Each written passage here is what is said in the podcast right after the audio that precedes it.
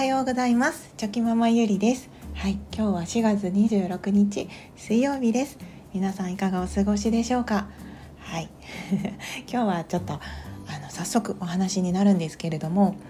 あの今日はですねあの母親の前に一人の人間というテーマでちょっとお話ししたいなと思います。はい。あのいろいろとこう思うことはあるんですけれども、まあ、ふとふと思ったというかこれはまああくまで私の意見というか私の考えではあるんですけれどもあのゆるゆるお付き合いいただけると嬉しいです。はい、いやあのですねこう私がこう先日あの親戚のおばと会う機会がありましてあのまあそれはちょっとお墓参りと言いますか、えー、そうお墓参り、うん、お墓参りですねお墓参りでちょっと親族が集まるということがありましてでその時におばと会ったんですけれどもでおばと会うのは本当に久しぶりで、えー、とてもとても嬉しかったんですよね。で私はその昔自分が辛かった時こう家庭環境が本当に複雑でつら辛い時期があったんですけどその時にあの親戚の2人のおばが私のことを本当にこう娘のようにですね助けてくれたっていうはい、心の支えになってくれたっていうそんなあの過去があるんですけれども、まあ、そんなおばなので私にとってもとても大切な人なんですけれどもでもそのおばがですねこうちょっと会った時にあのちょっとお嬢さん私からするとまあいとこになるんですけど、まあ、そのお嬢さんとこううまくいっていなくてでまあ今喧嘩別れみたいな形になってしまっているっていうことをこう聞いてですねで私はそのことはちょっと以前からまあそのもう他の親戚から聞いていたので、まあ、ちょっと今複雑な状況にあるんだなってことは分かってたんですけどそのおばの口からこう聞いたのは初めてだったので、まあ、私もその知らない体であそうかそうかっていう感じでちょっとお話は聞いてたんですけど、うん、ねなんか本当にこう、まあ喧嘩別れというか、まあ、実の母と実の娘なんですけど、まあ、しかもこう結婚して孫も生まれてそんな中で一緒にこう同居というか一緒に生活同居するという選択をとってずっと今まで来てたんですけど、まあ、ちょっとちょっとずつその小さな問題が、ね、蓄積とともにこう大き大きな問題になってしまってあ今はそのもう別々のところで住む。まあ、娘の方が家を出るっていう形になってですね、まあ、娘夫婦の方がですね、うん、まあ、そういう形になったってことを聞いていてああそうかそうなんだなってこう改めてそれを聞いて帰ってきました。でまあおばの方はあのー、まあこれも親ば親離れ子離れしたと思って今はもうひたすらこう待ってる状態というか、うん、時間が経つのを待ってるんだよということを、まあ、悲しそうというかね寂しそうな目で言っていたのでなんか私もちょっと、うん、寂しい気持ちにはなったんですけど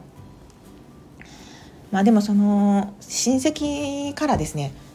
まあ、いろんな理由を聞いていたので、まあ、そのことを考えてみるとですねあのそのお嬢さんの方は、まあ、もう一人下に弟がいるんですけど、まあ、その幼少期の頃からお嬢さん自身がすごくその弟と自分がこう差別されてるというか弟の方ばっかりをこう可愛がっていて自分に対しては本当に厳しくて何をしてもこう自分のがやったことに対してはこう否定されるというか、まあ、怒られたりとかなんでそうなるのみたいななんでできないの？じゃないんですけど、まあ、そういったことが言われ続けていて、うん、でもその、まあ、おば自身がですねちょっとこう病気をしていてですねこう体がこう強くないということもあって、まあ、そのお嬢さん自身も、まあ、私のいとこですよね。そのお嬢さん自身もこう我慢してきたんですよね。多分そのあんまり言い返しちゃいけないとか我慢しなきゃみたいな感じで。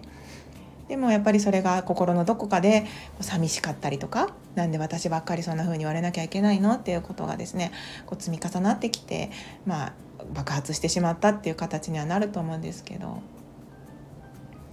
で本当にその私も今こう母としてそして娘としてと両方の顔があるわけなんですけど、で本当にこういった問題って難しいなって思いました。なんかそのお母さん側の方で見てもきっとお母さん側の理由もちゃんとあって。でも娘の方側から見ても娘の方側のこう理由がちゃんとあって。なんかそのこうしたからこれが悪いっていうよりはなんか本当にその複雑にいろんなことが絡み合ってですね今の形になってると思いますのでなんかそれを本当にこう一個一個分解していってうんまずはそのお嬢さんの気持ちを全部吐き出すところまでいかないとその仲直りっていうところまでは厳しいのかなって今の状態を見ていて、はい、思うんですけど。うんなので本当にねなんか親子関係といっても仲のいい親子もいればなかなかそのそうなれない親子もいてそれはでもいろんな、ね、親の性格とか子どもの性格とか環境とか状況とかなんかいろんなことが絡み合っているので何が悪いとか何がダメだったっていうことは本当にこう一言では言えないと思うんですよね。ただその私もですね以前やっぱりその母に対してこういろいろ思うこと、まあ、複雑な環境の中であの育ってきてですねやっぱりその母に対してもいろいろと思う時期っていうのは私自身もあったんですよね。ただ今はそういったものがなくなってなんか本当にその、うん、今の関係というかはありがたい、はい、とても良い関係で親子関係だなと自分でも思えてるんですけどでそれがそう思えたきっかけって何だっただろうなって私も思い出してみたんですけどなんかその母親に対してもですね母親と見る前にまずはその母親も一人の人間なんだっていう見方ができできるように自分がなったことが、まあ、多少なりとも関係しているのかなとこう分解してみて思いました。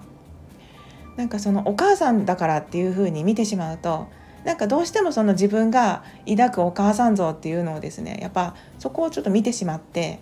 なんでお母さんなのにっていうこう目で見てしまう場合もあると思うんですよね。そのうんどうしても。お母さんだったらこうしてほしいとか。うんなんかうまうまく言えないんですけど。でもそのいやお母さんの前に母は母で一人の人間なんだって思うとですね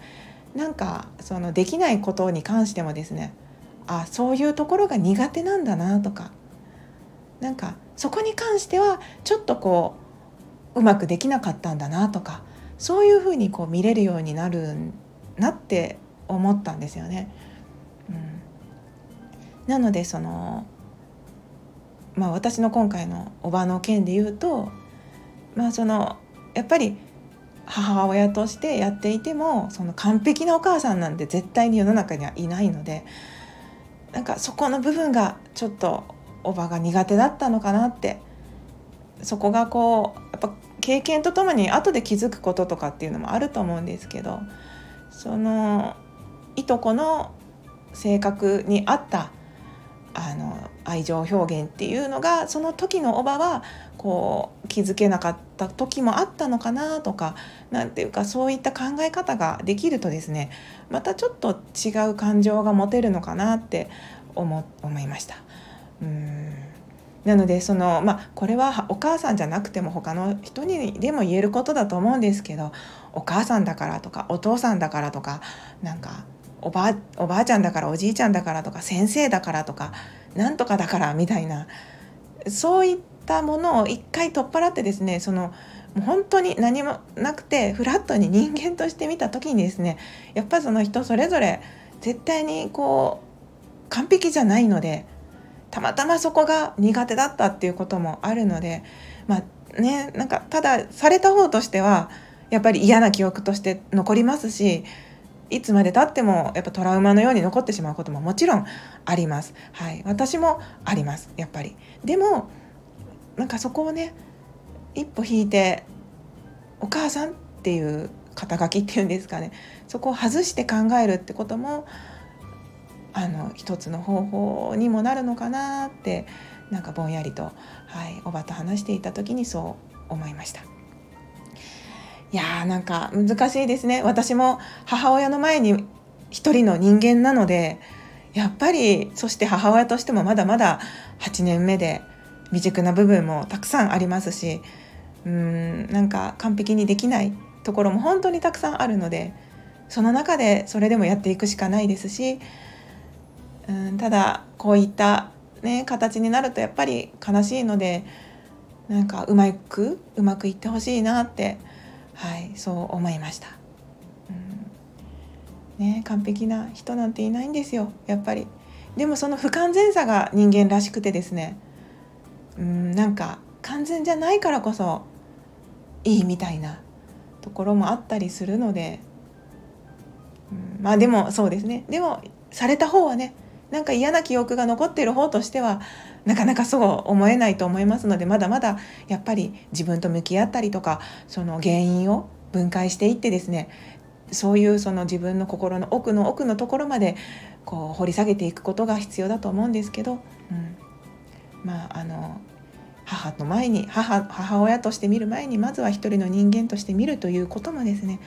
まそういった視点というのも忘れずに持っていかな持っておかないといけないなって思いました。はい。すいません。今日はちょっとなんかすいません。もやもや。自分の中でなんかずっと考えてしまってですね。なんとかならないかなってなんか思いながらもやもやしながら。はい。あのそれをちょっと言語化したいと思ってお話をしたのでまとまりの悪い感じになってしまったんですけど。はい。全てうまくいったいくようにですね私も祈りながら、できることはしていこうと思いました。はい。ということですいません。今日はここで終わりにしたいと思います。はい、それでは今日もぼちぼち、はい、無理しすぎずにやっていきましょう。